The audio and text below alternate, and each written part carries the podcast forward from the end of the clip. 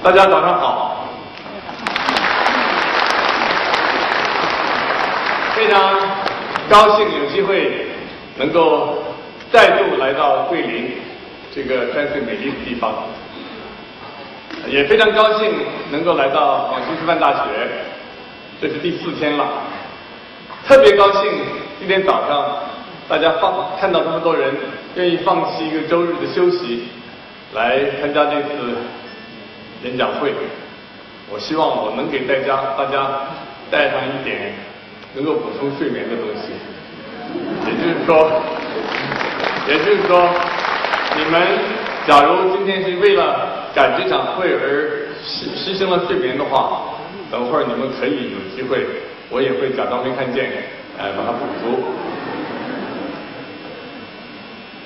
那么，我的题目呢，是我跟我亲身经历，跟我和我最近这些年来有兴趣的题目有关。哎，就有关，但是不是每一个人都有兴趣的。我之所以选择这个，恰恰是因为我知道这要在桂林举行，在桂林这个地方讲丝绸之路，啊，在漓江边上讲看骆驼，我觉得也别有风趣。所以有的人可能眼睛睁得大大的，有的人就啊闭目醒思都行。只要不是在我讲一半的时候，大批用脚投票就行。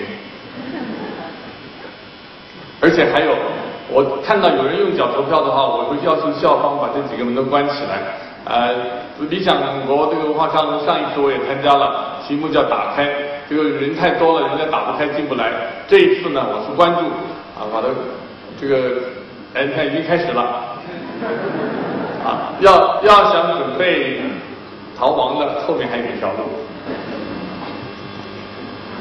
啊，给了我一张一支激光笔，我放哪去了？我们先看一下这欧亚大陆，这个是世界上最大的一片连续的土地，最东边当然是啊韩国或者朝鲜半岛的最东边，日本就不是欧亚大陆的一部分了，虽然也是在欧亚大陆连得很近，大家看到了。那么最西边，最西边就是英国，这是爱尔兰啊，这是爱尔兰的西部，这是伦，差不多是伦敦，这苏格兰、英格兰，大家看到了位置方位记得讲，在这个欧亚大陆上呢，是所有人类古老文明的发生的地方，而所有人类文明古老文明发生的地方呢，分两区，一区是在博米尔高原的东部。潘米尔高原在这里，喜马拉雅山在这里，一个是在这里，一个是在尼罗河和今天的伊拉克两河流域之间，所以在这个欧亚大陆上呢，有四个古老的文明发生，这四个古老文明之间肯定有些联系的，但是跟其他人联系最少的，从地理位置上，从这张地图上一看就晓得，肯定是在这里，因为那几个都在这附近。啊，都在附近，是彼此中间也没有高山，也没有大海。第四个是在这一区，就是中华文明。由于这个高山的阻隔，由于距离的关系，发生于东边这个文明跟其他文明交往比较少，甚至说在早期的话，等于是接近于零。所以这个文明的产生，它有它自己一个独特的背景，它的产生的这这个。特征呢也有所不同。那我们看下面一张。昨天讲者贺老师讲到对联，说汉字是唯一有对联的，的确不不不假。汉字因为是单音字，全世界唯一单音字的语系就是汉语系。那么单音字，而且方块字。一个字一个字的占的位置一样大，所以很容易造成视觉上的和听觉上的对称。那么这个对联，你们看到这幅对联没有？我相信没有世界任何一个语、任何一种语言能够翻译这个翻过来的。那么师范大学的语言专家可以用尽心思想一想这个对联怎么翻译。上面的一联讲的是个游方和尚，上面的一联。主要不是主要，每一个字都是宝盖头的。下面的一联，每个字都是走失的。你要把这个也涵括进去，没有任何语言可以翻译。且不说那个意思了，除了文字的出出特以外，居住在慢慢慢慢形成的一片的所谓中华文明区，或者是汉族汉文化区里面的人，形成了一种独特的审美观。这个审美观表现在音乐上，也表现在美术艺术上。那么你看这些画，这个画。是世界上任何有受过教育的人，特别是受过，特别是我们中国人，一看就知道这是有中国风格的。日本、韩国的美术都受了相当中国的影响，但是他们还有他们独特的风格。这个一看就知道不是日本画，也不是韩国画，而是中国画。那么这个审美观，其中之所以能够维系这样下来，当然跟这个文明本身它具有的生命力跟它的韧力有关系。也跟我们相对跟别人来往少有关系，不是说没有，而是少。我今天给各位讲的故事，丝绸丝绸之路上的驼铃声，恰恰就是说，自从某一个时代开始，即使关山阻绝阻隔，彼此的交往也多了。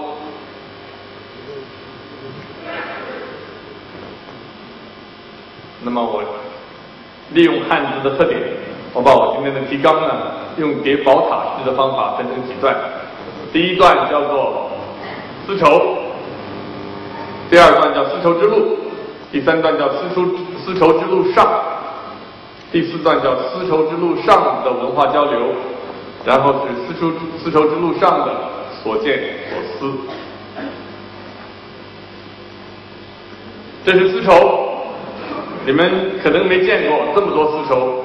所以，把注意力只能放在丝绸上面。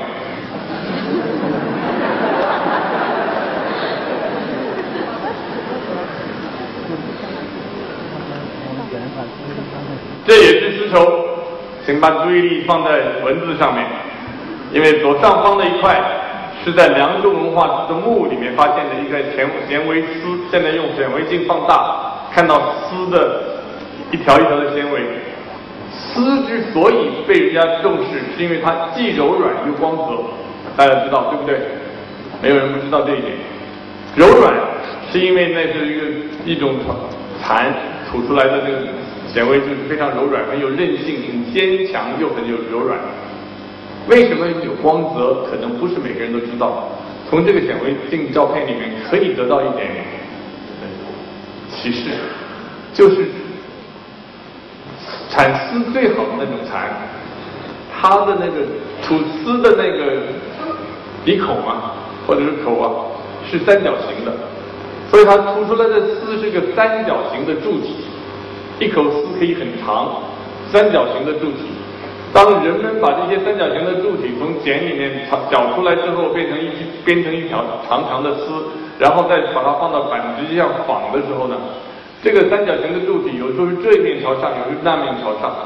三角形的柱体特点是什么？物理上说呢，就是你光线不管从哪个角度照射，它都有反光面。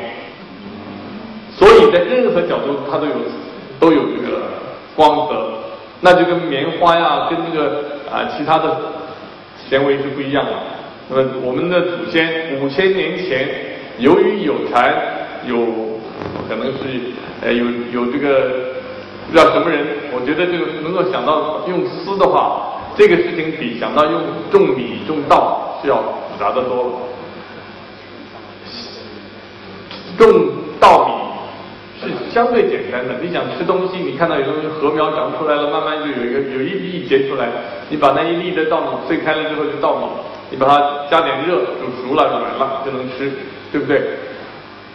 小麦就稍微麻烦一点，小麦是产生在两河流域的，小麦就稍微相对麻烦一点，因为小麦除了这个之外，很你不能把小麦煮一煮就这么吞下去，叫吃麦粥还是不行的，还要把它磨成面，磨成面之后再把它煎了或者蒸了，或者是甚至再加上点酵母来发酵，再来吃就复杂的多了。但是这个一个虫子里面吐出来一种小小的蚕，而且慢慢变成茧了。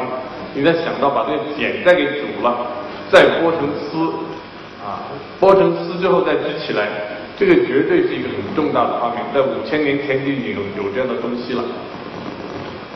那么今天在中国汉字里面，重要的字很多很多都是丝字边。的，你们想一想，组织啊是什么边？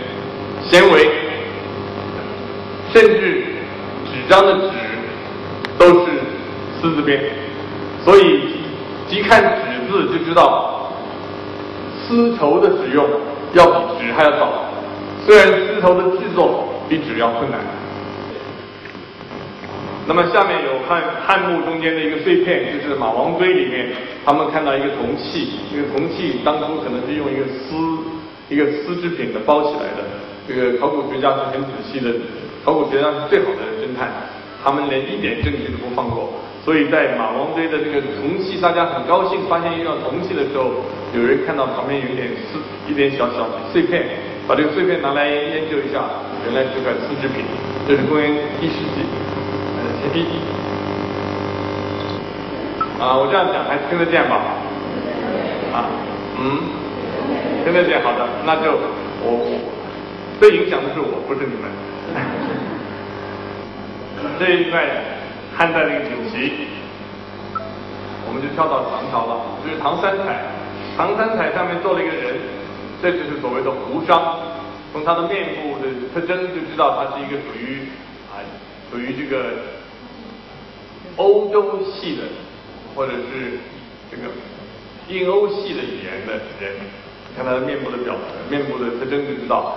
啊，最可能因为是唐三彩，最可能是粟特人。等一下我会讲的，就是居住在今天的中亚一带的粟特人。那么他这骑这个骆驼呢，是双峰的骆驼，就是中亚的骆驼。呃，马阿拉伯世界北非的和阿拉伯半岛上的骆驼是单峰的，这个是双峰的。啊，有一个当初是比较年轻的，最近不那么年轻的一个游客。在丝绸之路上面骑了两次骆驼，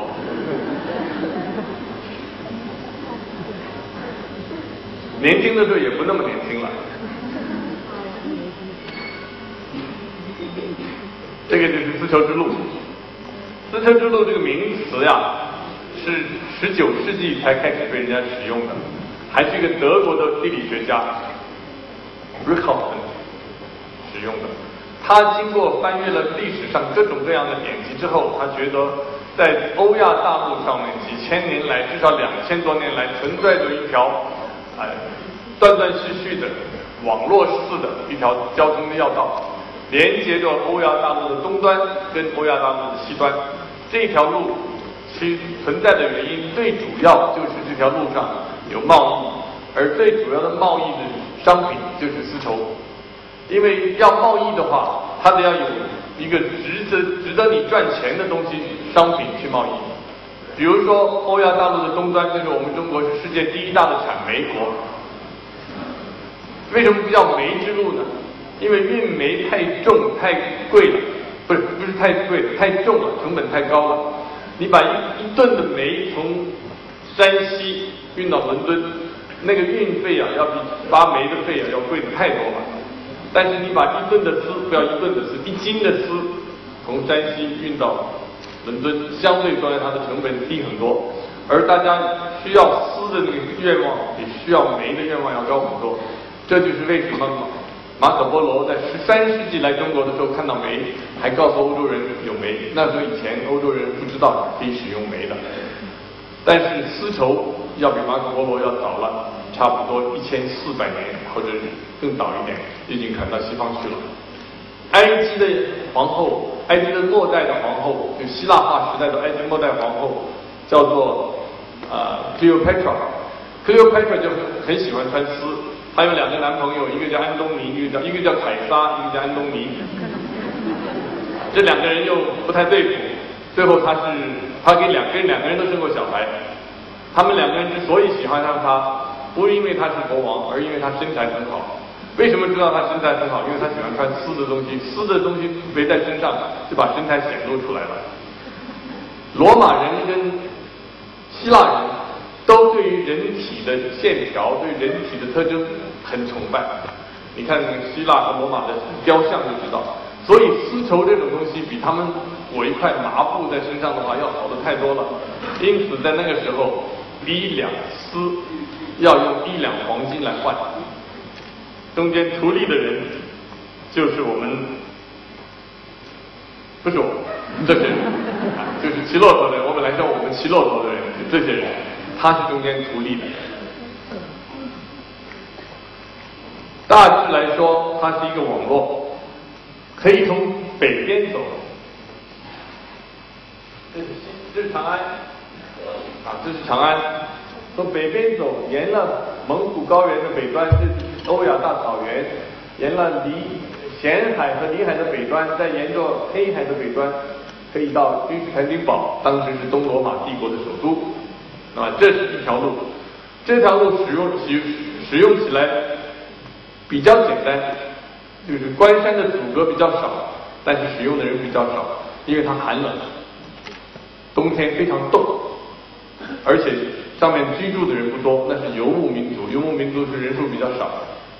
使用更多的一条，也是今天我比较集中讲的一条，是中间的这样一条，通过塔岗呃新疆的塔里木盆地的两端，就是有南路、南路、北路，经过喀什，这样子慢慢的沿着这条路这样过去。一九九六年到九七年，土耳其有几个呃新闻记者，在一个冒险家的带领下，要求他们的总统写了封信给当时中国的国家主席江泽民，因为当时丝绸之路上骆驼队都是有一这边的人呃领不一定元首，这边的负责行政人人写封信给这个，说我派一个团来贸易，所谓都是卖炮派贸易代表团来。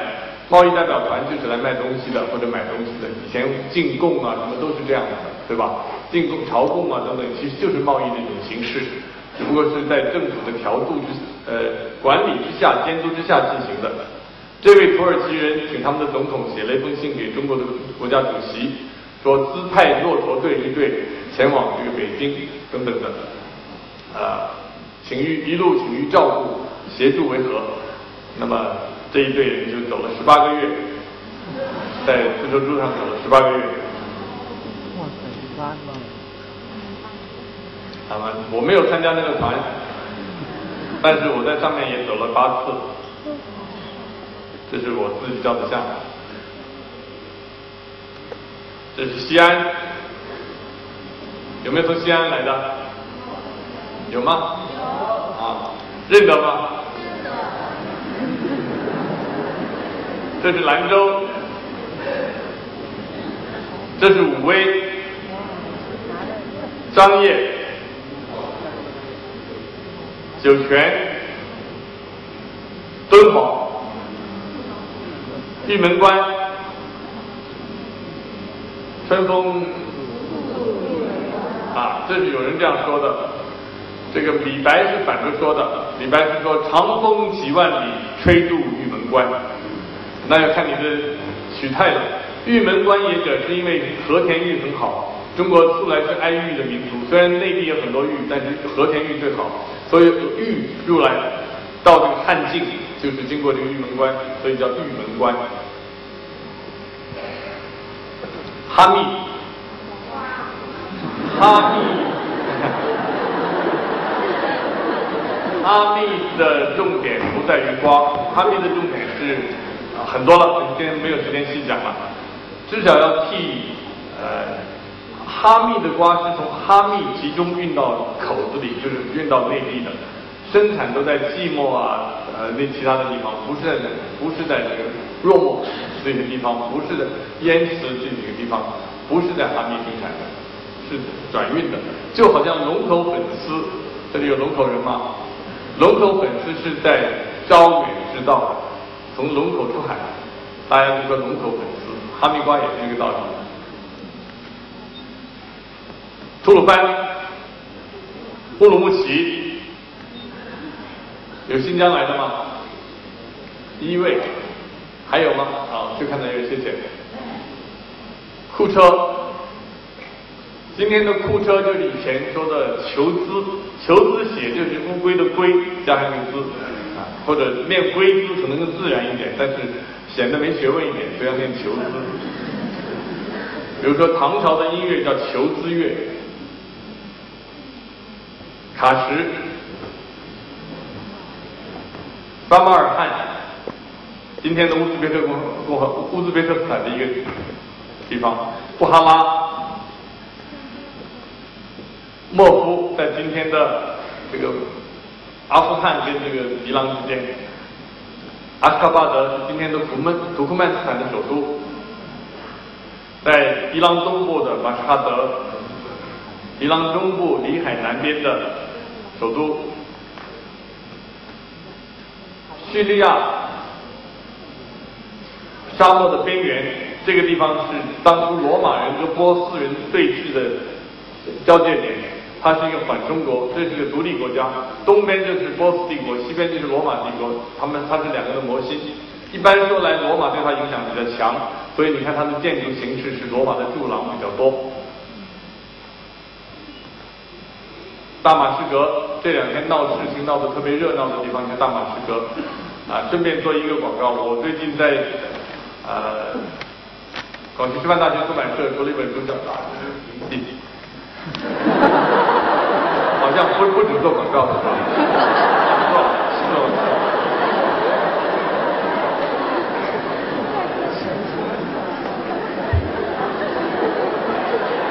我我没记住。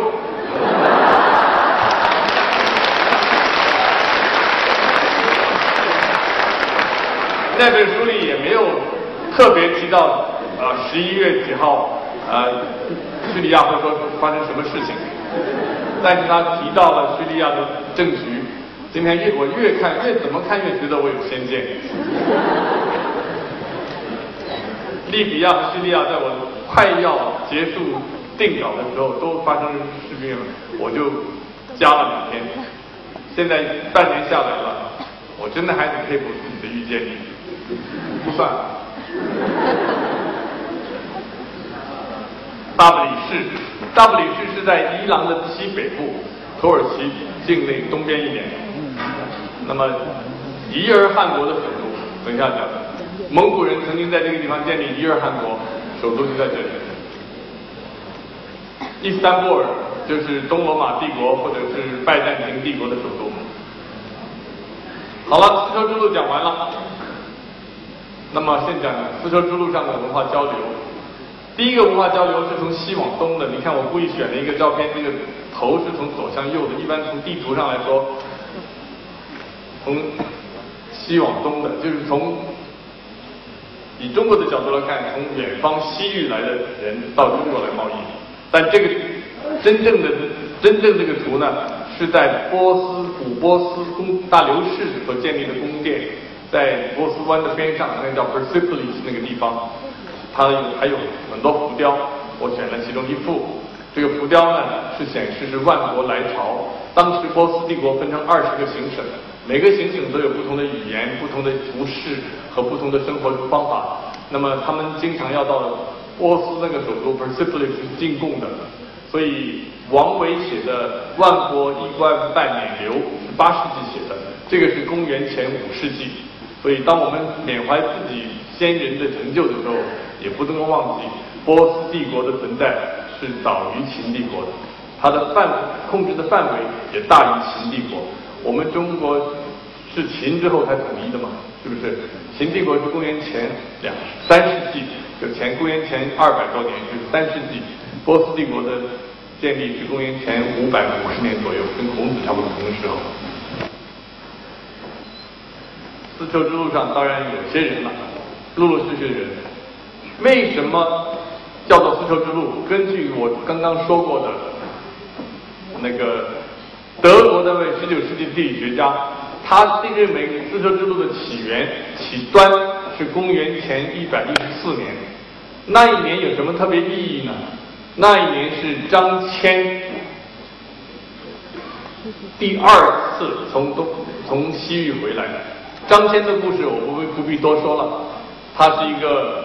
武官，他是关中地区的人，被汉武帝聘为一个勇士，单独带了多少人，带了几个十几个人吧，向西走，希望和西方的几个民族，其中一个叫乌孙，啊，受过匈奴气的人，希望这些跟受过匈奴气的人，跟汉王朝一起包抄匈奴来控制匈匈奴。那么先不去讲他，那么张骞在行走的路上被俘虏了，那么把他放在这个王营的附近，就王帐那个那个匈奴的那个啊可汗不在不叫可汗，那个叫匈奴的，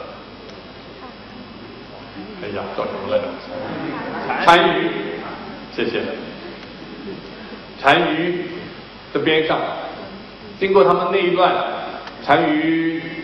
被赶掉了，张骞一看机会来了，可以逃了，就带了他的匈奴的妻子和一个匈奴的仆人就逃了。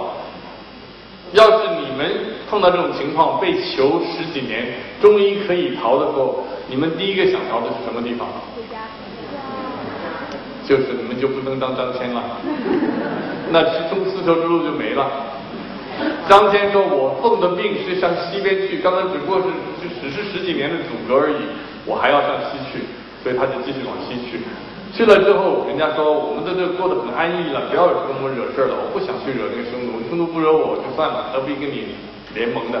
所以张骞第一次是失败，第二次他跟汉武帝建议说还得去，去多一点地方。这次去呢，不就是几个人就行了，不靠我一张嘴，带点货吧。你们猜是什么货呢？”都那么聪明啊！汉武帝跟乌孙就结盟了，汉武王朝就跟乌孙结盟了。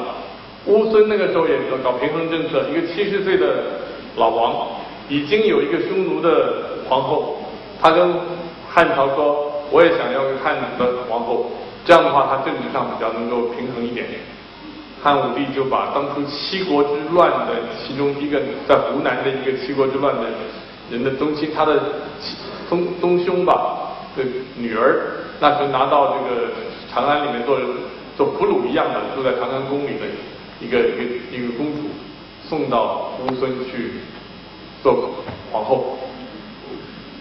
去了没有两年，这个老王死掉了。按照当时乌孙的习俗，也就是游牧民族常常共同有的习俗，就是下一个王继承老王的一些皇后啊、嫔妃啊这样的。所以继承老王的是老王的孙，在这个受了儒教影影响，就是受孔老夫子影响的这个汉族的王后心中，怎么也想不通，我刚嫁的时候你的爷爷，过了几天我就变成你的夫人了。还不是隔一辈，隔两辈，所以他就请求回国。汉武帝说以大局为重，遵从当地的习俗，所以他就跟那个老老王的孙子就生了两个小孩。他经常的以泪洗面，经常的忧伤。无论如何，他有首诗，我拿两首诗来对照。一个是汉武帝从西域拿到他想要的天马了，啊，这个天。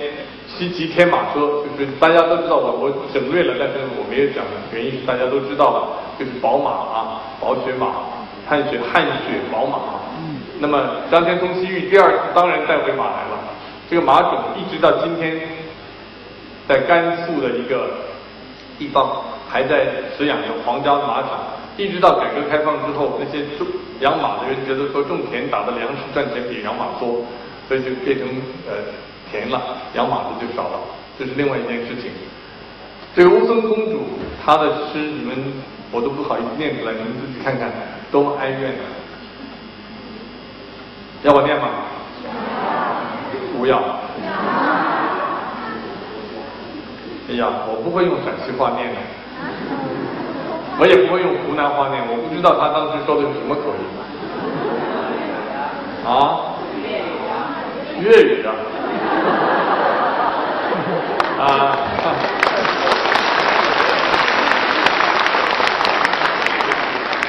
这个我们要尊重历史嘛。当时马马援的确来了这里，但是我认为汉朝的宗室没有一个会说粤语的，而且那时候粤语跟现在粤语不同，今天的粤语是中原唐朝的中原音啊。嗯，嗯家教我去天一方。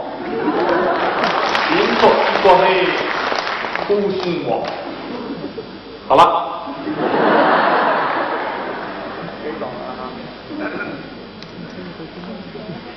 当前，四车住了还有一些别的行人。啊，对不起我，对不起我，呃，错了方向，太兴奋了。这是汉王朝的领土，向西伸出去那一块，就是在汉武帝之前，以及后来班超通西域之前所没有的，所以汉汉族人在这里啊屯垦、居驻兵，以及派行政官员、派御史，这个是两千年来的历史了，啊，几乎是如果不用汉族，而是用中原政权这个字讲了，这个是几乎没有中断过。中原政权有时候是啊，有的时候是这个胡人，有的时候是蒙古人啊等等。但是中原政权，就北方的中原政权，谁统一之北方中原政权这一块，几乎是有的。只有明朝，由于蒙蒙古人没有放弃这块地方，所以呢明朝是例外。还有一个族人就是玄奘。玄奘走的路是这样的，他哎，他贿赂了一个当初镇守边疆的人，因为那个时候汉啊这个唐朝和北方的民族有些冲突，所以为了要控制交通呢，要有出境证。玄奘没有出境证，但是他很会说话，并且很虔诚。就把当地一个守守那个驻军司令啊，或者一个营长吧之之类的，等于营长的之类的，给说服了，说你让我出去吧，你假装没看着就行了。那么那个营长信了佛之后，就让他出去求求佛法了。那么一直他到了一个地方，就是今天的恒河的，这是佛教最早的地方，就在那陀罗，就是那兰陀、那兰陀、那兰塔，就是这个地方。那么他在区里城也做了很久，他是一个典型的杰出的留学生，他不但学会了当地的语言，而且被当地的老师认为是他所有学生中间最好的。所以有一次，那时候已经佛教在印度已经逐渐逐渐衰落了，那婆罗门教或者今天所说的印度教逐渐逐渐又恢复了兴盛了。所以，印度在公元前三世纪到公元六世纪这一千年的印度是佛教兴盛的。等到张骞不是等到玄奘去的时候，印度的佛教已经不那么兴盛了。所以开始有人讨论怎么样能够弘扬佛佛法，以及不同的宗派之间互相辩论。那么像打擂台，不是武的擂台，是文的擂台，辩论会一样的。在这个辩论中间有十八天。玄奘坐在那里，就像打擂台，你谁能把我变下来？你来坐在这里弘扬佛法，别人下去。有十八天的时间，玄奘用梵语，就是用印度的这个佛教的那个时候古典的语言，连连战胜所有挑战者。十八天就是他打了这样的一个情况，所以那个他的老师就说：“行了，我要退休了，我要把这个职位让给你了。哎，这个这个方丈非你莫属了。”玄奘说：“只可惜我是来自中国，我还想把佛法弘扬到中国去。你要是能够帮助我，给我几匹马带回去，把我的收藏的经文带回去，我带回去。所以那边那边呢，那边的不满不不，那边区里城的国君和那个老他的老师都赞成他这样做，所以他又回来了。基本上同一个路线，只是稍微回来的时候稍微走的南端一点啊，不太一样，但是差不多。”回来了，回来之后，他不是当当是偷当当时是偷渡出境的嘛？十八年之后，他心里还有一点呃芥蒂啊，他就到了这个于田，就写了一封信修给皇上，因为玄奘的外祖父曾经在隋的时候做过宰相，隋之前的那个一个地方也做过宰相。玄奘玄奘是官宦之家出身，虽然他十三岁就开始当和和尚了，但是他家里面还是。是这个家家世比较显赫，皇帝也认得他，就是唐太宗本人本人就认得他，所以写了封信，他说十八年来求得很多经书，准不准我回国啊？唐太唐唐太宗就说你说什么话呀？我赶快派马去接，就派了一堆马，就接了他回来。接了他回来之后，唐太宗说我可有一个条件，你得替我写本书，把你这十八年的见闻仔仔细细给我写出来。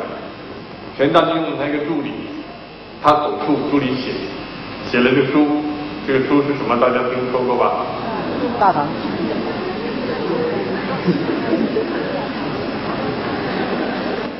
这个玄奘不愧是官宦子弟，法显也去过，也回来写过书。法显这本书叫《佛国记》，那么只有信佛的人才便念他了。玄奘说《大唐西域记》。唐朝的皇帝一看就龙心大悦了。这本书已经写了《大唐西域记》嘛，首先你肯定大唐第一，然后西域还是大唐的，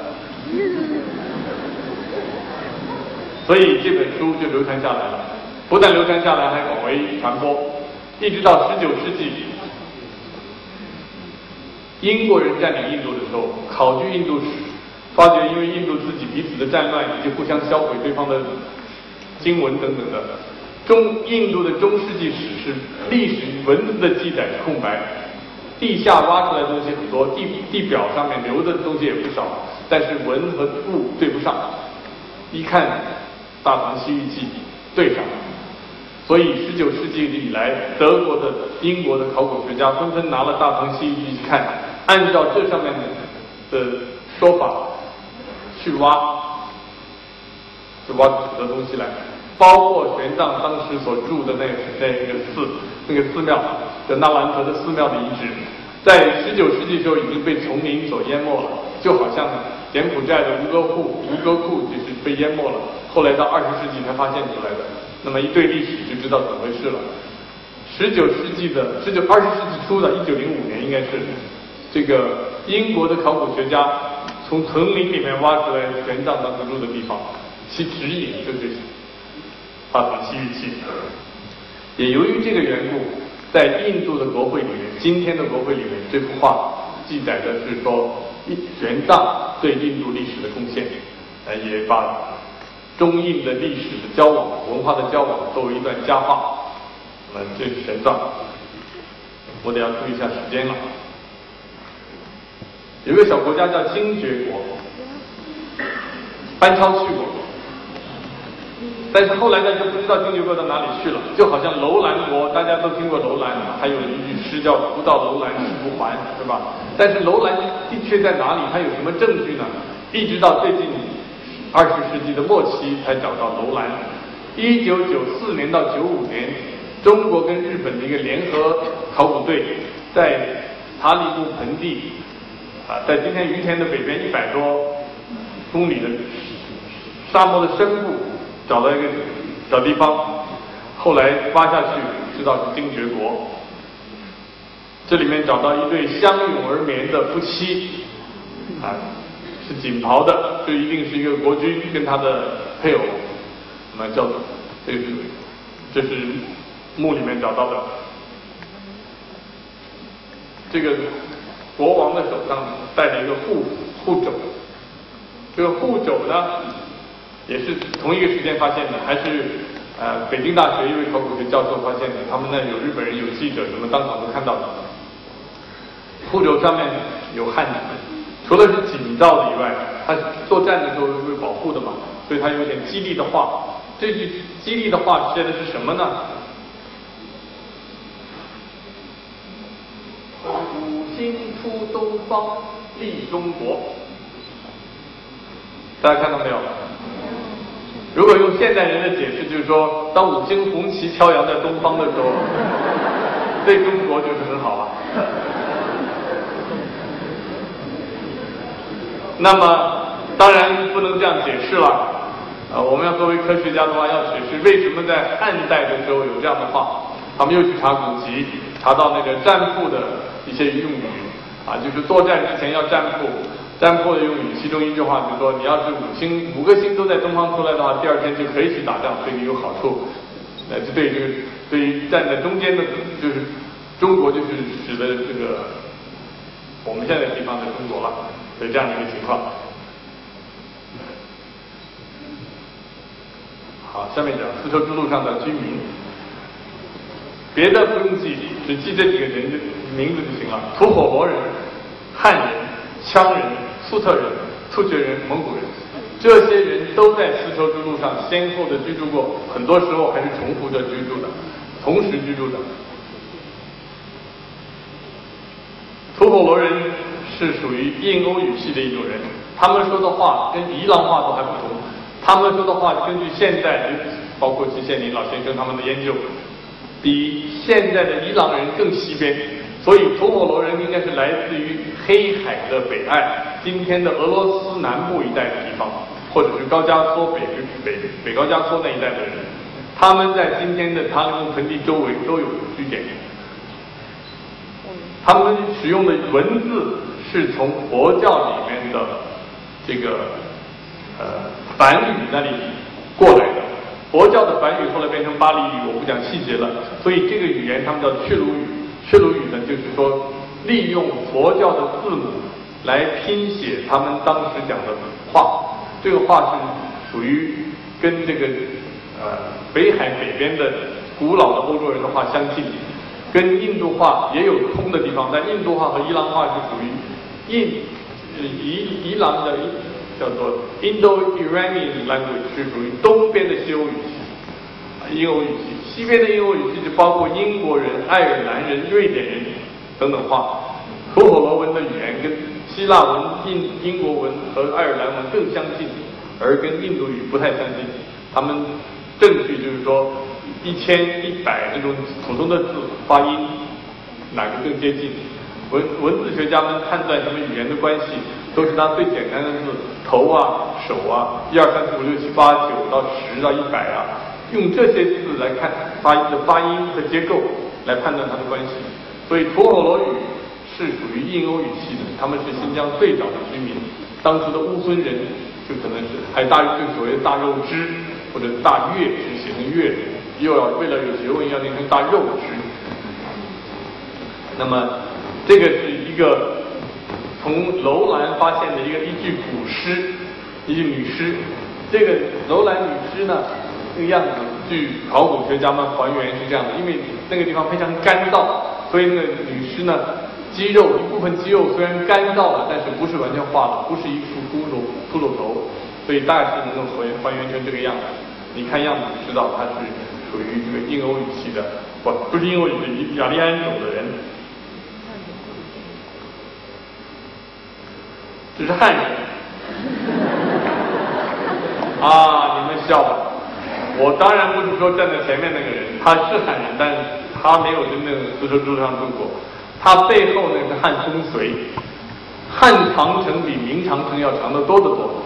汉长城一直深入到新疆的内部很多，长城因为年代久远了，同时它用的质地材料的质地不那么好，可能就风化了，可能就被吹倒了。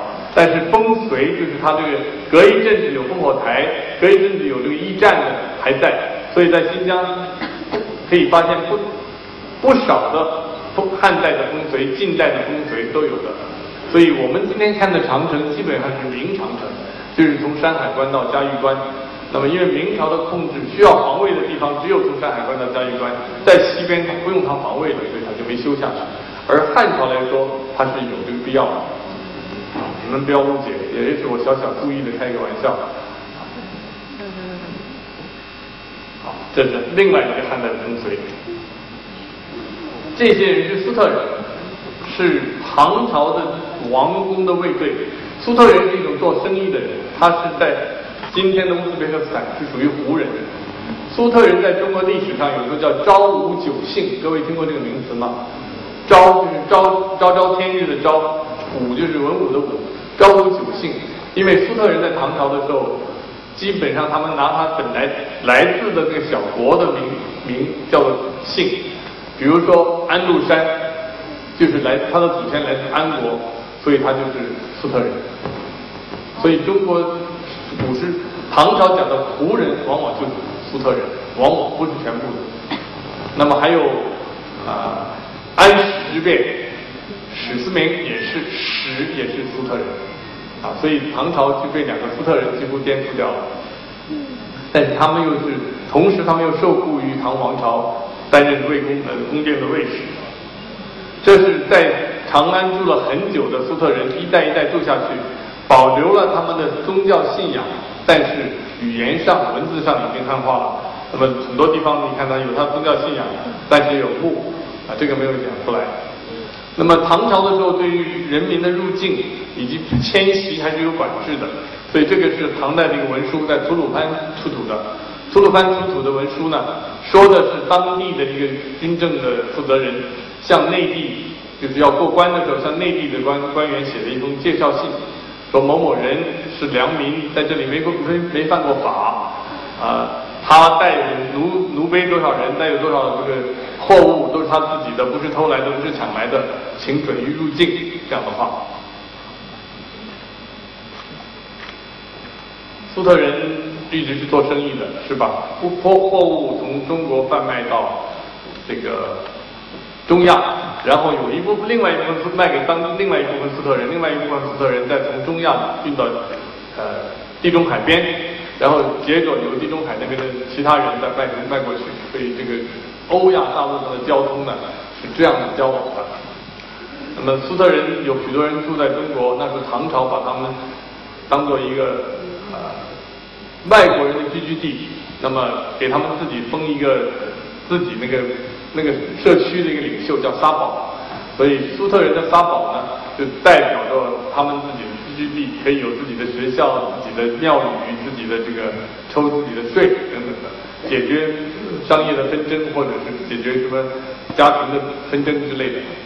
有一个沙堡，他们有的时候说交通是不通的嘛，丝绸之路上不是永远都是通的，有时候道路不随径，他们还想做买卖怎么办呢？他有一个沙堡，就是朝当时正在兴旺的北兴起的北边的突厥人，他跑去突厥人那里去讨论。你看到吗？就是戴帽子和披发，能看出来吗？这里戴帽子，这个人进去了，这是沙宝，这是突厥的一个首领，他的几个他的几个这个随员在外头，在这里，这是这个突厥大首领呢，跟这个突厥人呢在那里讨论事情，可能就是说我是不是货物先卖给你，或者是经过你这个地方转手过去，以及建立一些联系。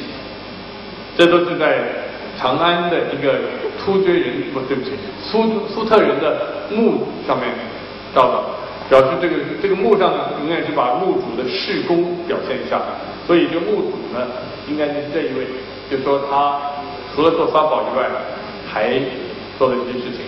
但过了一阵呢，再看墓，第八、第十、第九世纪的墓呢。他们每个有姓曹的，这个安氏九姓有姓何的，姓曹的，姓石的，姓史的等等的。你再看的话，他们就会说，我们曹家最早的时候是战国时代的，他明明是粟特人的后代，他就说要自己编造很威风啊。战国时代曾居于曹，呃，晋晋朝的时候受封什么什么，哪年哪年从东边迁徙到西，呃，这个长安来的，很可笑。因为事实上，粟特人绝对是从西边来的，但是他为了要表已经汉化了，他都要找一个这个事情。就像今天所有我们中国人、广东人，每个人都说我的家里是唐朝当官的，迁居到这个广东来的。只有我们东北人没办法这样，因为历史太明显了，都是都是闯关东、穷人去的，再也不能说我是几千年来都是在那里当官的。这是另外一次丝绸之路上，在乌兹别克斯坦的一些现在真正的粟特人的后代，他们叫塔吉克人。塔吉克人是历史上粟特人的最明显、最可能的后代。当然，他们彼此通婚很多，经过一千多年来，很难说谁是这个单系直传下来是不可能的了。尤其是在贸易的路上，但是塔吉克人今天的语言以及他们的长相，跟唐朝的粟特人最接近。而塔吉克人在塔吉克斯坦的博物馆里，自己也承认，他把苏特人的历史当做他们先民的历史。呃，草原上还有一些人，就是苏特人之后，我刚那个就是突厥人。突厥人呢，来源大概是蒙古高原，就是大兴安岭那一带。从那个以西，在西伯利亚草原上以及新疆的草原上，经常有这种石人。啊，去过北疆的人就可以看到这个。相信我，这个其实我照的就是应该在北疆照的，而不是在这个西伯利亚草原上照的。这还有一个特点，就是斯特人呢，不，对不起，呃，突厥人呢，是最早把一种西伯利亚的那个桦木做成两层的双弧的一个弓，这种弓呢是使用的非常淋漓尽致的。他们不但知道了这个弓很轻便，拉起来一个人的臂力就足够了，放出去的箭速度跟英国这个 longbow 一样。十三世纪罗宾汉那些用的 longbow。差不多从这里到这里这么高，要比一个人这么用力的拉才能拉动，那种叫 longbow。啊，如果看圆桌武士啊，看这个啊罗宾汉那些是十三、二十二、十三世纪的，他们有人比对过，这个箭的射出去的速度比跟拉弓一样，穿透力也差不多。可是这个是骑在马上就能用，特别是用两个脚能够控住控制马的，有了马蹬之后，两个脚控制马。两个手空出来就能拉弓射箭，他也发发展出来一套战略，他们会找那个小路，就以诱敌深入，他就假装败了，人家就人家就追，他就到一个很窄的路上，人人在路上，他就听后面那个马马步的声音，跟他他觉得已经在他射箭的范围距距离之内了，他就轻轻的把这个箭啊射放在弦上，然后回马那个就完了。那么这个战术跟武器是配合的，而且地理位置选的要好。如果选在很大的广场上，人家一看你回头要射箭了，人家就旁边一跑，不也就躲掉了吗？但是他永远人家到快要到一个没办法躲的地方，他一回头见，这个叫这个叫英文里叫做 parting shot，这个是没有时间讲细节了，就是回马一箭，这个是这个就这个表现出来这个。这幅图就表现了这件事情。这是突厥人在公元九世纪以后，一部分人跟唐的关系非常好，一部分人受到他们在北边的人的攻击，分成三部分，就分成改名叫回鹘人，本来叫回纥人，就绞丝旁那个纥。那盒子没有什么道理，他们就希望把自己抬高一点。户就是那种大点嘛，皇户之治啊，所以红户就是回鹘人，这是信佛教的回鹘人。当时的回鹘分成有西周和甘州回鹘、高昌回鹘。今天的新疆的啊吐鲁番附近就是高昌，高昌是一个王国，由回回鹘人建立的，居民都是吐火罗人，本来是吐火罗人，但是他们建立了。他们也信了佛教，以前的居民也信佛教，他们统治之后也信佛教。